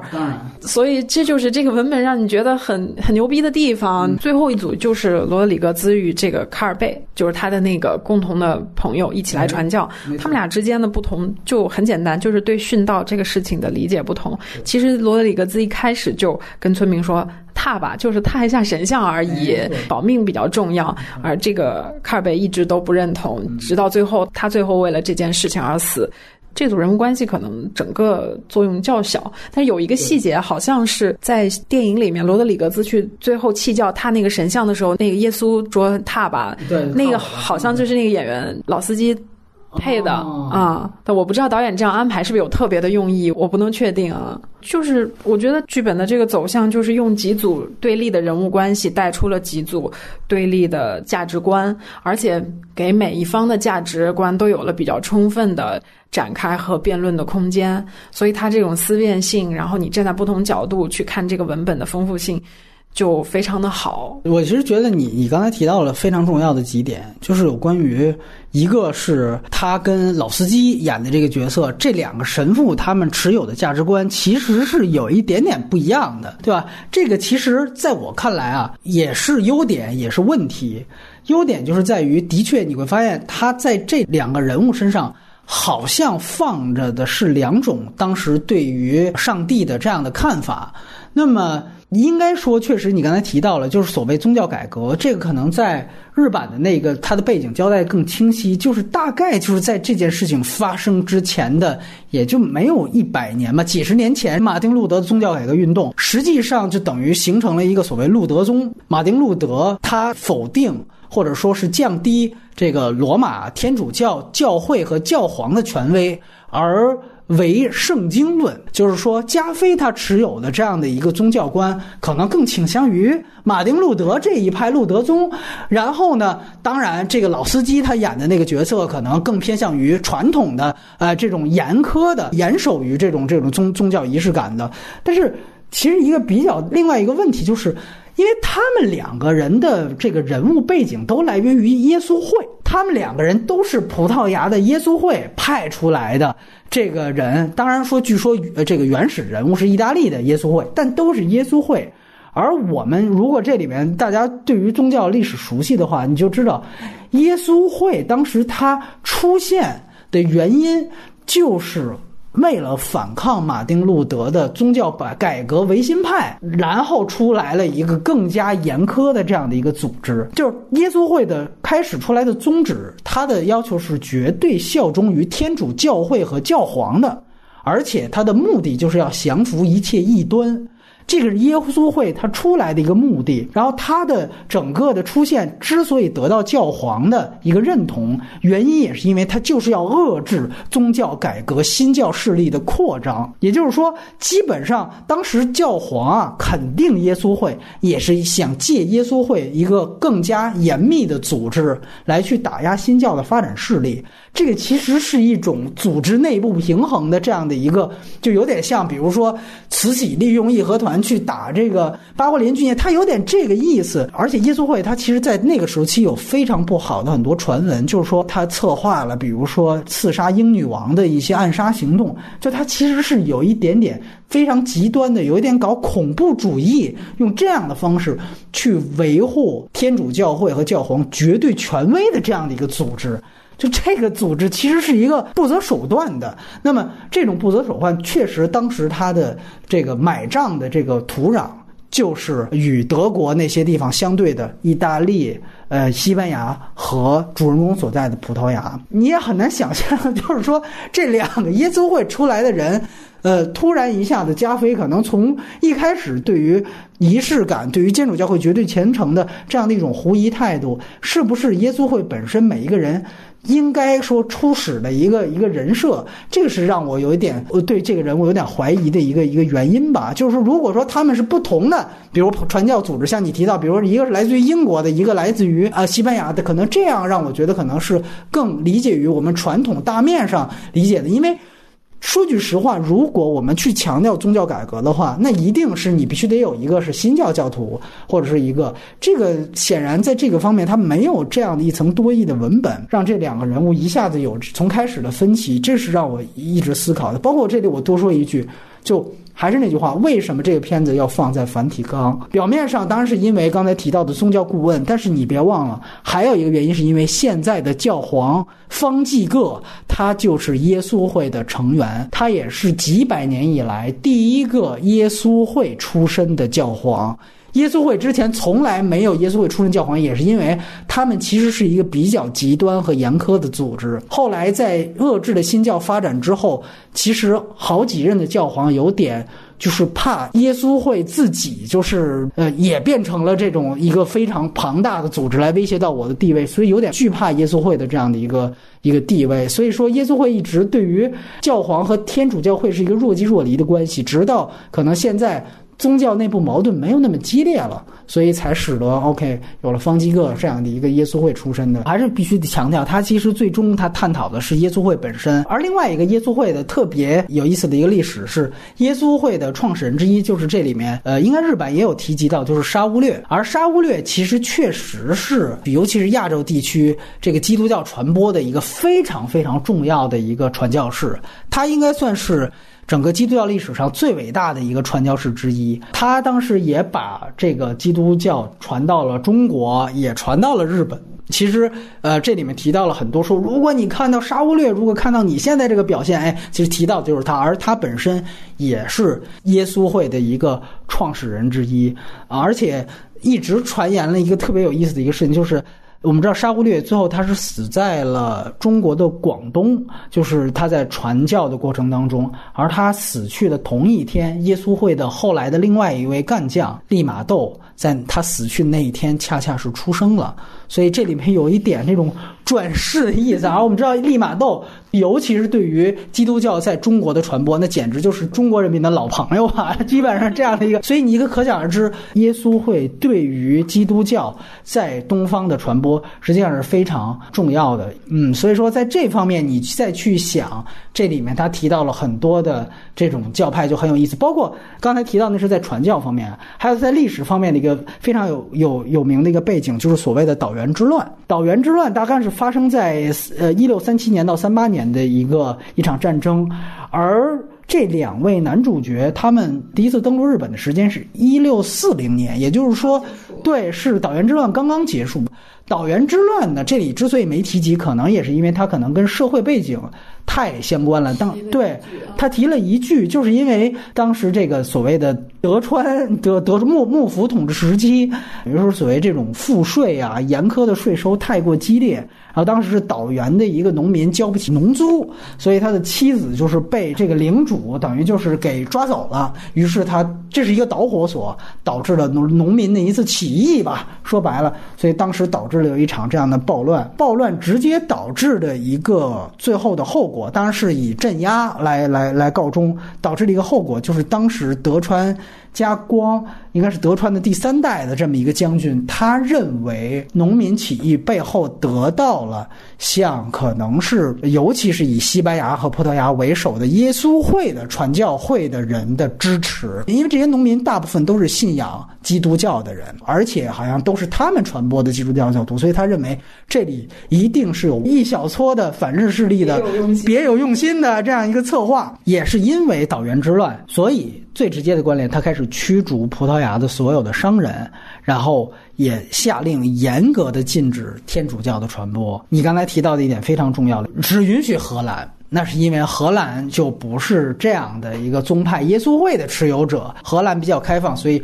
仅仅保留荷兰商人，允许他们通商。那么，于是乎，后来这些葡萄牙的这些受到他们耶稣会传播的这些教徒，就成为了地下教徒，而这个一直就是等于是这个故事开始的一个前背景。你也必须得说，岛原之乱应该是日本本土在明治维新之前发生的最后一场最大规模的战争。那一直到这个最后。整个对基督教的禁绝也就一直维持到了明治维新，所以说你可以发现整个的这个历史，如果从一个上帝的视角来看，它其实正好费雷拉神父也好，罗里格斯是处在这样的一个历史节点进入到了日本，所以你可以看到，包括我刚才提到了所谓这种播种论啊，我们先把这个技术文化先把他们给传播，然后一点一点渗透的这样的一些，你可以看到它的逻辑所在。呃，刚才波米提到了这个宗教改革，实际上在。客观上，呃，这个宗教改革起到的最大的作用就是削弱了神职人员和教会的力量，对，让权威性，让所有的人可以直接和经典和上帝去对话，所以呢，他们就没有了这个阐释权，然后所有的仪轨也进行了简化。那其实啊，我觉得所有宗教在传播过程中必然要面临这个改革的问题。那这个也可能就是这个电影里面一个比较大的主题。嗯，比如说我们可以看到，呃，在这个里面。罗德里格兹，包括费雷拉，包括所有人，甚至包括日本的这个官员，都反复提到说：“你看，这些日本人信仰的这个上帝，跟你们说这上帝根本不一样。他们曲解了你的所有的东西。”然后这个时候会让他们觉得深深的困惑，甚至是质疑自己来这边传教的价值。可是，你要是从每个人是否有权利可以和上帝对话的这个角度来看的话，他们其实每个人都有权利。根据经典，然后形成自己的对于上帝的理解和价值观。实际上，我们甚至可以看到很多这些信徒更加的虔诚，包括吉次郎这样的人，在结尾他完成了整个的这个宗教的追寻。你说他是不是一个基督教徒，还是呃他们信仰的是别的东西？这个就是一个宗教在传播过程中，嗯，完全无法避免、永恒会遇到的一个问题。嗯，还有就是这个电影里面讲的主要的是。嗯，神父、神职人员、传教者的精神困惑和人性中间的挣扎，还有各种阴暗面啊对自己的不确定。那如果说不进行宗教改革，所有的宗教的最终解释权永远放在神职人员手里，那神职人员的人性，包括他们的人格是否呃是完美的，那就是这个宗教在传播中一个重要的问题。嗯，所以其实我们在这个故事里也可以看到，他就是以一个神父在中间的这个人性挣扎作为一个主要的推动力。嗯，所以我觉得这个电影为什么看刚看完的时候，我跟波米说信息量实在太大，看完以后脑浆觉得要沸腾了。就是他其实把宗教，包括宗教社会学，包括。神学几组特别重要的价值观都在这里面进行了一个展示，嗯，所以说应该是一个信息量和背景信息极度宏大的一个文本吧，嗯嗯，对，我们还可以补充一个细节，就是刚才其实提到了。方济各的这个耶稣会的背景，而且我记得当时其实放了《沉默》之后，方济各还跟他说：“他说我其实早就看过《沉默》这个小说，对吧？”远藤周作他其实是有一个自己的对于基督教的理解的，他上的是教会学校，对，而他自己也是一个基督徒，从小就受到了家庭的影响。然后他甚至还到法国里昂的神学院去念过书。他年轻时候的这个教父把他送出去读书，给他的一个在学业上的一个任务，就是让他去研究基督教的文学。可是他最后觉得，与其去研究，不如我自己来写。所以他在这个写作过程中发展出了一整套他自己基于基督教徒，包括和日本本土化的这一套价值观。啊，实际上。就评论界对他的定义，就是他一直想在日本重建基督的形象。其实他才是一个最大的信仰者和布道者，他他才是一个基督教在日本想要去进行改革和重新构建的这么一个人。所以我们在看这个电影的文本的时候，嗯，其实有时候分不清楚这个东西到底是远藤周做的还是马丁的。嗯，但是我觉得很有意思，就是之前也聊，就是《沉默》这个小说之前一直是被天主教会。啊，列为禁书的，对，因为他其实踩了一些红线。呃，你可以看到马丁他通过可能结尾的这样的一个软化，或者说一个正面的处理，让这个片子还是在梵蒂冈变相得到了承认和钦定。那在这样的一个层面上来讲，一方面是马丁的一个妥协，但从另外一方面，我们也讲是不是也是现在一个耶稣会出身的一个教皇。他对于曾经的禁书或者曾经的一种不能讨论的红线，现在有了一个更加开放的一种态度。这个可能也是一个，当然现在可能在天主教会内部，可能还有另外一个讨论，就是说现在是不是方济各干的事儿是各太开放了，你知道吧？包括他们屡次的承认，比如同性恋啊，大概那意思也没什么关系什么的。这个让很多天主教内部的保守派是实际上是非常非常抵触和和反感的。这个可能是现在当今这个天主教会内部的一些思潮的一些涌动，但是你可以看出，的确现在方济各，包括他现在开始跟中国政府接触，就是前几个月有很多的跟这个习的特使，包括收了这个呃习近平的一些礼物，想跟我们的政政权建立一些关系。包括甚至好像据说也默认了我们钦定了几个这种分区主教，这个其实，在就是对在天主教内部其实都是非常意见不统一的。但是你也可以看出，现在好像。基本上方济各把各方面能踩的红线全都踩了一样，对这个其实特别有意思的一件事情，感觉他现在是一个特别特别开明的一个一个教皇对。这个事情就是红线也是自己定的，自己也可以修订这个标准。那一个宗教他想要发展改革，是他。是它的刚需嘛？马克思主义也要中国化的，包括基督教在日本的这个状况，其实可以对比邻国韩国，你也可以看出，更更加更加更加夸张了。有的时候不是说你要主动推进改革，而是不得不改革了。这个改革甚至不是你的主观意愿，它客观就存在于各地。那我们中国不也有各种奇怪的教会？我甚至还听说河南的某个村庄里有若干个人。站出来称自己是主的儿子，是上帝的化身，然后甚至说村子里就有传言，这就是洪秀全嘛。所以这部分就是罗德里格兹在面对那些日本的信徒时候，他的所有的不理解，包括他的那种奇怪的感受，在这个电影里面也有。呃，我觉得最后我们可以跳出嗯这个文本本身。其实我个人觉得这个片子另外一个亮点，还是刚才提到的摄影，就尤其为什么是一定要看高清版的一个原因，然后能够看更大的一个版本的一个原因。就是你可以看到这个片子的一个比较大的一个母题，就是迷雾，就是各种的迷雾，从开始开场的温泉的水蒸气，再到海雾，包括再到中间有一场，应该是呃翻译官还是井上大人第一次出场的那个戏，在雾中当时出来。其实你这样一想，确实有点当时他想找回《现代启示录》，也是不断通过雾，你不知道你面对和你将要抵达的那个地方是什么，这种迷。茫感这种未知，其实跟整个影片的这样的一个主题也是非常非常契合。这个片子我是在这方面是极其认同的一点。而且我们都知道，可以给大家补充一些信息，就是普列托他自己也说，就是他在这个电影的前三分之二的阶段，他在构图方面，他参考的是宗教的巴洛克式的绘画。对，然后呢，他自己，因为我之前读过他很多的书籍，他之前有有他的一本书，包括其他的摄影师谈摄影，他一直是非常喜欢巴洛克式的明暗对照法，可能在这里面可能用的还不不如原来那么强烈跟明显呢。他说，大概到影片的后半段呢，就是当日本文化基本上已经渗透到了神父的这样的一个意识的。在那样一个阶段，他可能更多的用那个时代的屏风这样的东西作为标志物，然后整体的影片的色彩也就变成了江户时代大多数屏风所采用的那种金色的色调。于是你可以看到后来那就是在夕阳的那样的一个时段，在庭院的那个院子里面的那场变法，那场戏几乎可以说是。这几年来的一个非常厉害的一个摄影的尝试，可能大家都看不出来，那场戏其实是完全在夜里拍摄的。它的所有的夕阳的光线啊，全都是用白炽灯啊，用这种各种的这种人造的光线来模拟出来的。因为我们都知道，魔鬼时刻根本没有那么长，所以说。普列托他利用了这样的一个，就是说我用人造光线，其实说白了是让整个的光线变化变得更加的可控。然后，其实马丁是非常非常少的去干涉演员走位的，因为可以这样可以更多的给演员空间。但是由于那场戏要掌握光线的细致程度太细致了，所以那场戏他是严格控制了两个演员的走位和他们在摄影机前的这个位置的移动。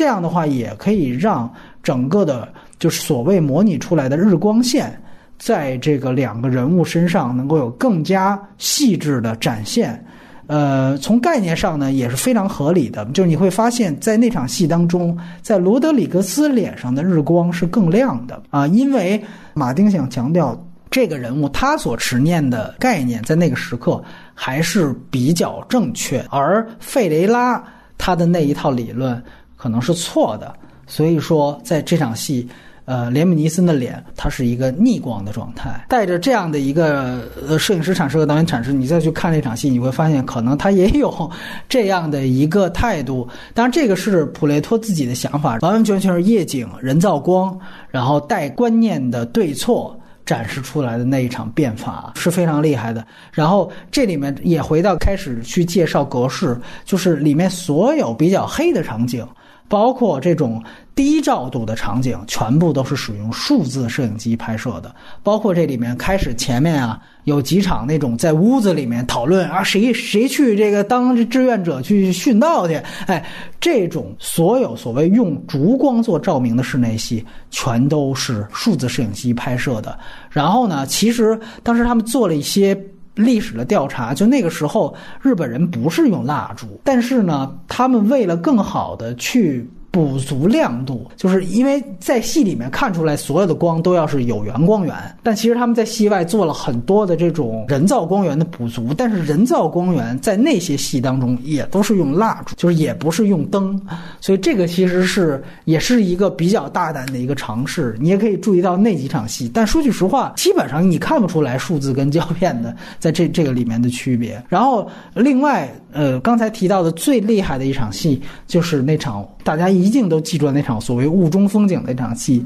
这个大人从这个雾中当中走出来，说那个基本上就是老天爷赏的啊，那个是完完全全，因为当时他们拍了很多的备选的段落，怎么样去拍，然后在拍了大部分的素材的时候，忽然大雾来了。然后呢，他说，其实这个大雾跟他之前拍的一些素材，比如说关于人的近景特写素材是不匹配的。但是他觉得有这样一个全景也很重要，所以他们就拍了那一场大雾的戏。所以你会发现，整个这个戏的摄影既有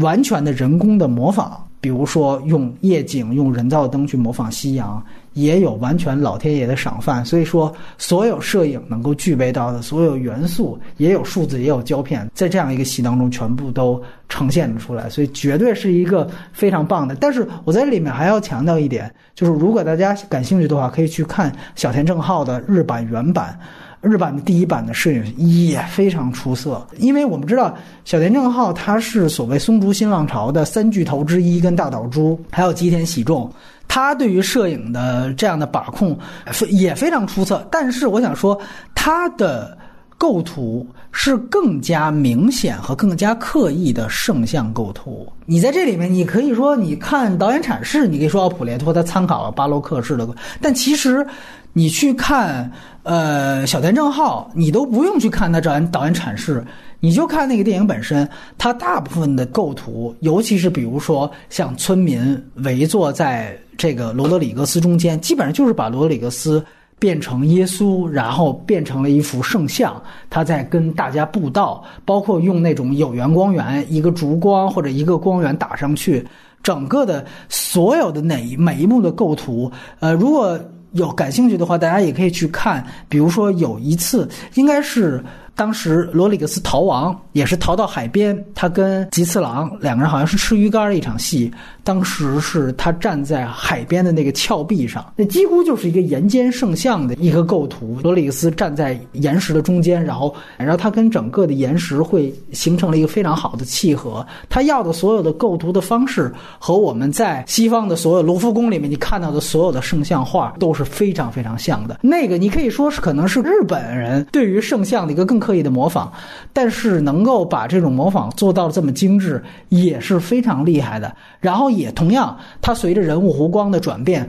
在这个最后，就是老版的日版里面，两个人在变法里面也有一个非常棒的一个桥段，里面有一个情节说：“你们注意到了吗？这些村民他们由于没有代替的这个圣母玛利亚像，他们拿观音菩萨去代替这个圣母玛利亚在那儿拜，这个好像新版里是没有的，马丁版里是没有这样一幕的。随着辩论，有的时候焦点放在罗德里格斯身上，有的时候放在费雷拉身上，但是在最后一刻。”两个处在前景的人全部都虚焦，而焦点落在了他们两个背景的一个观音菩萨的一个雕像的上面，作为这场变法的一个。结束哦，那一场摄影也是真的教科书级的摄影，包括老版的日版，它对于这个酷刑的描写比马丁这一版可能更加残酷。这就我说，他可能更加侧重于把这个呃日本的统治者黑化的一个过程。他当时把那个不弃教的这个基督徒啊，呃埋在了那个土，就只剩一个头在土上，然后他是让那个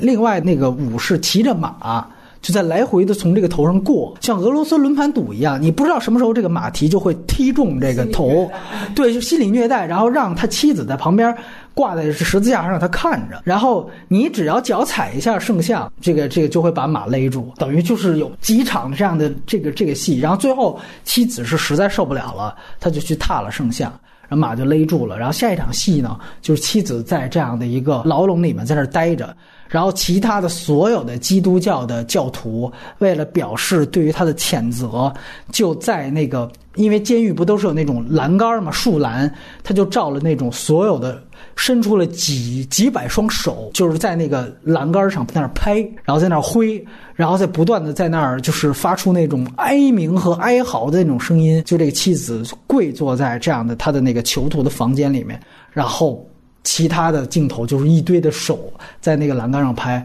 然后这个时候给到罗德里格斯在旁边看着这一幕，那个其实视觉的冲击力和那一幕的这样的一个视觉的呃呈现，实际上跟马丁的摄影是不一样的。马丁没有这种特别直观的这种表现主义的这种一堆手在这儿拍的这种东西，确实这个是老板很了不起的一些一些地方。你看到的时候，你发现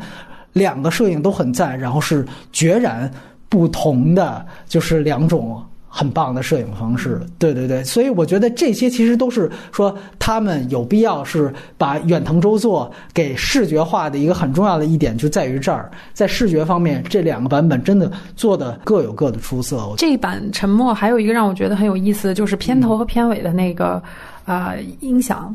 就是虫鸣鸟叫的这个东西，对对尤其是电影结束之后，然后字幕慢慢升上来，你没有听到你期待中的那个音乐，而是大量的在野外的那个环境音响。对，然后我觉得这个东西有好像传达出两个信息，我接收到的信息是：第一，呃，它其实用这种自然界的声音反衬上帝是沉默的对，啊；另外一个就是，呃，远藤周作其实他的这个基督教的这个很多思想，他是想把日本的这个泛神论和这个基督教的这个。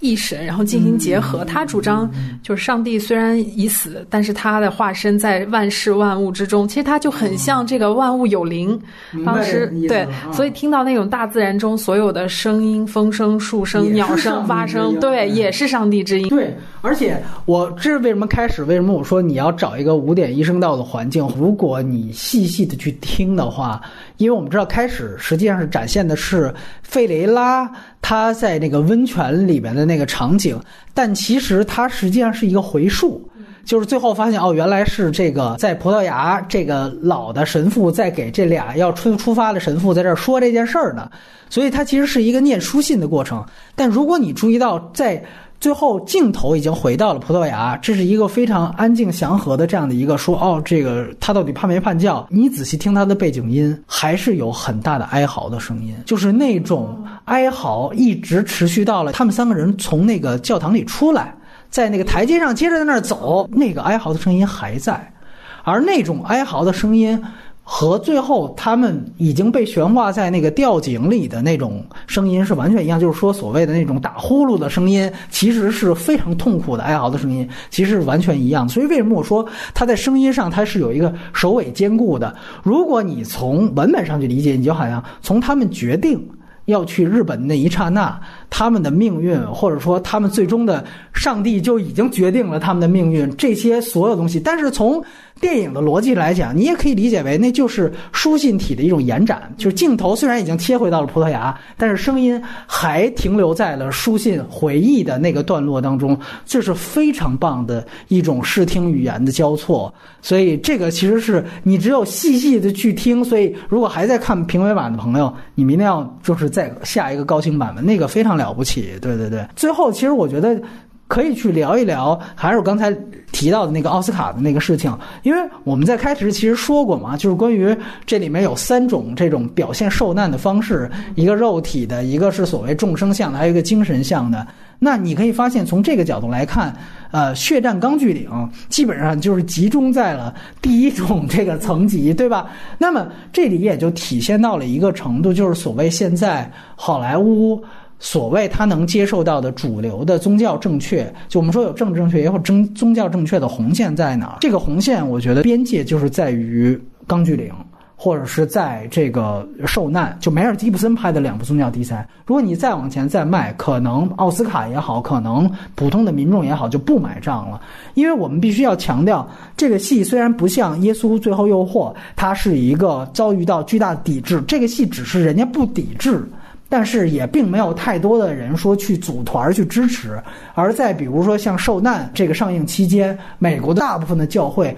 都是以教会的形式去组织包场观影，就有点咱们这建军大业上映了，咱们这个党支部什么的都去组织去观看，包括甚至我们之前也提过，DC 的那钢铁之躯，由于扎克把它拍成了一个受难的一个形式，所以说当时他们也是做了这样的一个在教会方面的一个号召，也是有很多美国的教会去以教会的形式，从教会的角度去组织去观看钢铁之躯，然后以教会这个角度去阐释那个片子的。应该说，是否得到教会的支持，是这个片子在商业上或者在大众上是否普及的一个很关键。而那些片子本身其实都没有踩到，就是所谓的沉默所踩到这个红线，就是对于像吉次郎这样的人的表现，包括对于上帝是否存在的这种怀疑论的表现，这个可能还是美国作为一个清教徒国家，他在主流社会不太能接受的一点。所以你就会看到，当时我们在钢锯岭的时候面提，就为什么那个当时加菲已经被炸伤了，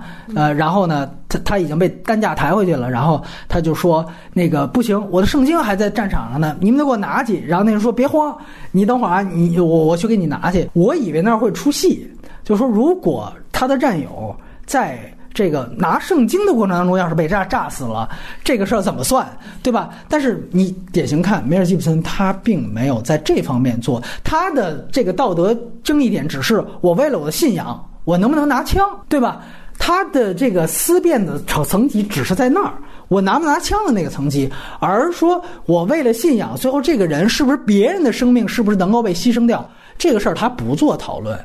所以你就看出来，他能够得到了什么导演奖的提名，甚至拿到了剪辑奖，还拿到了最佳影片的提名，因为这个层级是一个主流范围的接受的程度。所以我还是那句话，就是。通过《沉默》这样的片子，我还是能够体会到，就是美国的政治正确和宗教正确的边界在哪儿。这也是我为什么特别佩服，也特别喜欢《基督最后诱惑》的原因。我觉得那个其实是冒天下之大不韪，然后做的一件非常牛逼的事情。但另外一个话题，就关于弃教这个事情，我还想说另外一个片子，可能最近是不是也有资源了？是我在前年的柏林看的一个片子，是弗兰兰主演的一个片子，叫《我是迈克啊》。那个也是根据真人真事改编的，是一个现代题材。可能他的思考呢就没有沉默这么深，但是他非常有意思，就是完完全全反着的。他原来是一个就是在旧金山的同性恋组织的 NGO 组织的一个呃非常大的一个领袖。就是天天为呃同性恋组织去发声，然后呢，他在中间他得得了一场重病，然后在重病期间呢，好像是有谁给他布道，然后他得那个癌症呢，奇迹般就好了。他认为这就是神迹的展现，于是呢，开始逐渐的就信了天主教，然后呢，在信天主教之后，他就开始发表了巨大的言论。去抨击同性恋行为，也就是说，他由一个为同性恋组织发声的一个人，在很快的一个时间内就变成了一个反同的一个一个开路者。对那个片子呢，是由原来加斯范桑特他的剪辑师。导演的加斯范桑特本人也作为了这个那个片子的监制，两个人，因为我们知道加斯范桑特一直去关注像同性恋的这样 NGO，比如米尔克，就西恩潘拿影帝的那个，呃，因为我们知道加斯范桑特自己也是一个同性恋导演。所以说，呃，他当时主创的那么一个《我是迈克尔》，因为那个人在整个欧美的文化圈是特别轰动的一个人，然后也是特别有意思的一个事件，就关于他信了天主教，然后开始反同。我第一次看。呃，我是比较意外的。当时那个片子的主演除了弗兰兰，弗兰兰就演了这样迈克尔这个人，就是他最后有了一个巨大的转变。然后他的当时的男朋友是那个《星际迷航》里面的那个，就是演 Spark 的那个人，呃，是昆图演的。然后他，然后两个人最后等于也是有好基友啊，就其实就是情侣。然后最后有有一个决裂的过程。对我关于背弃原来的信仰，然后有一个巨大的浮光，可能就是那个。我个人还是觉得那个片子是有比较大的一个讨论价值的。对对对，那个人物现在还在，仍然在发生啊，就说同性恋行为是怎么样错误的什么之类的。这个其实也是探讨了一个禁区，就是说西方它既以天主教为这个主要的宗教，但同时呢，现在。呃，同性恋团体又是一个政治正确的一个大家需要被歌颂的一个团体，那么他们之间的矛盾是怎么样？所以那个戏我也特别奇怪。当时在柏林，我看到那个戏之后，我就觉得很有意思，我就去采了呃弗兰科。那个时候正好他是刺杀金正恩出了事儿，结果没想到大概前两个月这个片子才传出在北美上映。我一想，我说。天哪，是一个片子吗？怎么隔两年才在北美上映？你就可想而知，这样一个题材，它由于踏了政治正确的红线，在北美上映是多么的困难的一件事情。它其实都是大明星，而且班底很不错，完成度也很高。我查了一下烂番茄，但是。可能就是因为他探探讨的这个题材太过敏感了，包括这个人物。嗯就你刚才讲的这个事情，我觉得在其实，在《沉默》这个片子里面也有一点体现。就有一场戏是罗德里格兹和井上的一个辩论。嗯其实事实上，我们可以看到西方，就我们现在所说这个普世价值，就是世界的事，它其实是一个基于基督教而来的一个概念，而这个。其实还有另外一个词叫普世价值，就是适应的适，适用的适。实际上他们是两个东西。那你说他，你你刚才说的这个例子就是两个普世价值发生了冲突，尤其是在同性恋这个事情已经变成了好像世界大势所趋的这个时候，然后这个。基督教代表的这个普世价值出来，他们就发生了一个冲突，所以这个题材这个点是特别好的。然后在这个里面，其实也是有提到的罗德里格兹和井上的那个辩论中，甚至就是他甚至认为基督教的真理就是绝对的真理。嗯嗯嗯，这个也是其实值得思辨的地方吧。嗯，对我只是觉得我是迈克尔那个片子可能不够好或不够深度的一个原因，就是因为他其实最后。还是有点像这种就所谓的主流的这种价值观去投靠，就是还是把这个人所谓虚伪的一面就揭露出来，就是说他信这个基督教也不是真信，然后他其实也是有他这个这个错乱的一面。这个片子其实也挺那个什么的，在豆瓣上我刚才查了一下，这个评分只有五五点零，就是非常低的一个评分，就是可能感觉还是很多人不太认同和。接纳他的一些，开放的是吧？他没有做成开放。对他其实就是就是鲜明的一一种态度，对，嗯，但是我个人觉得，其实这个片子还是有值得很讨论的地方，起码这个人物，对。另外一个我想谈的一个事儿呢，其实是在中国有没有像吉次郎，或者有没有像我们遭遇过的这样的事情？其实我看《沉默》的第一次听说这个题材。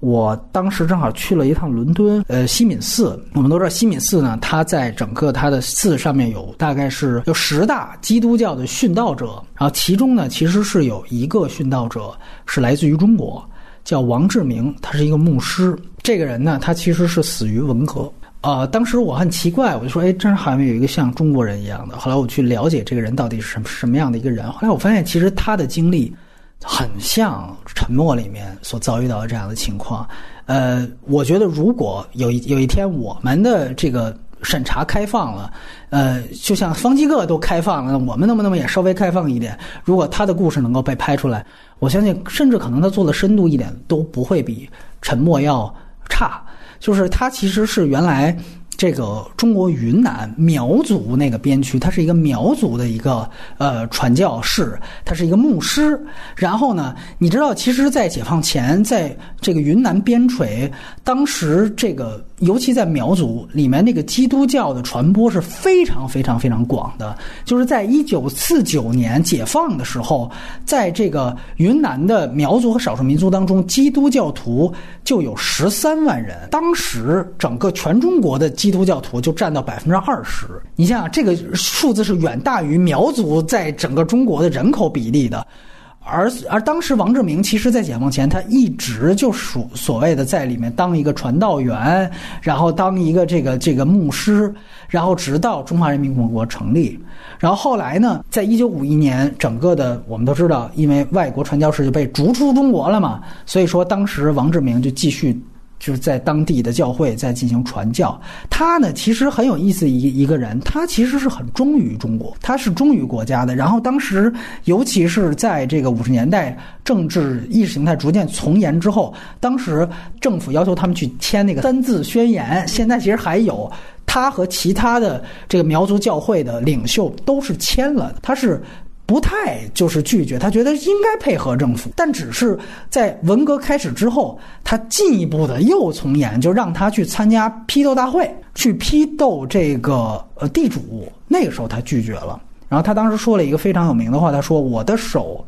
曾为众多信徒施洗，不可用来沾染罪恶。”就是他其实是不是因为说宗教的原因，他是因为我拒绝参加批斗大会，说了这样一句话，然后。他因为这样的原因，然后他也反对他自己的信徒去去参加那种所谓忠于活动，因为我们知道原来林彪他们搞的什么中字台、中字舞，你要效忠毛泽东，他当然反对。他说：“你我们的信徒不能忠于毛泽东，对，不可信他神。”所以他是持有这样的观点。那当然，作为他的他是一个牧师，这当然没问题。所以大概在七三年的时候。他就在这个所谓万人公审大会上被枪决啊，是这样的一个一个一个形式。呃，当然这个只是一个他的一个简述过程，他的整个的这个细节还是很传奇，大家有机会可以去了解。大概在一九八零年的时候，随着我们拨乱反正，好像是胡耀邦也是谁把他给平反了。英国在一九九八年的时候选出了十大基督宗教的殉道者，把他也列入进去了。包括还有其他的一些，比如说乌干达的，在当地的也是这种殉道者，包括有被父母杀死的那种原住民，把这些人全世界各地的殉道者一并的排列在了西敏寺的正门的上方。大家如果有机会去伦敦的话，你可以看到右数第一个。就是王志明牧师。对，其实他当时我看的一些更细节的文献，在文革当中受到的考验，他其实是有子嗣的。我们知道牧师是允许结婚的，他的儿子。呃，也是因为他的这种所谓拒绝效忠，所以最后是呃自杀。然后之前也是百般受尽凌辱，就是你要冒着你的家人也被受尽凌辱的时候，你的信仰到底是怎么样的？他在他身上其实的这种传奇性和能够提炼出来的思辨性，我觉得一点都不亚于沉默的这个故事。你要如果注意到他在西敏寺上是有一个抱着圣经的一个姿态，然后圣经的那个封面上其实是用中文的汉字写了六个字“道路、真理和生命”。嗯，所以这个我就想还是那句话，就像比利林我们那期提到，我们中国也有自己的比利林一样，就是如果有机会，我们的宗教、我们的审查能够进一步开放，这样的人才是真正呃可以被拍出来。沉默这个电影对我来说最大的一个价值就是，我借由这个电影的文本，回头深入到了这个远藤周作的这个文本。本中，他是我继上一次看赫尔曼·黑塞的《悉达多》之后，又一次看到了一个在探讨宗教信仰这件事情上特别打动我的一个作者。包括他的两部书，一个是《沉默》，一个是《深河》。然后，实际上我们可以看到这个异教者的这个视角，或者是就是异国文化对另外一国一种宗教的这种视角，就是在赫尔曼·黑塞的这个文本中和远藤周作这个文本中。有相有有相似性，对，就是首先就是远藤周作是一个异教徒，他其实是站在日本的这个泛神论的这个文化环境下，然后。他作为一个基督徒，然后提出了这两种文化的融合，是不是有解决之道？而赫尔曼·黑塞他作为一个德国人，一个如此崇尚思辨的人，他却写了一个以佛陀悉达多为背景，而且非常复杂、巧妙编码的一个故事，讲了一个人在彻底信仰佛教之前，如何在现世里面去验证和不断思辨的一个过程。然后这两个文本看。对照在一起，你会发现东方和西方一直都有一种向对方去互相观望的这种东西。这种作品，我觉得，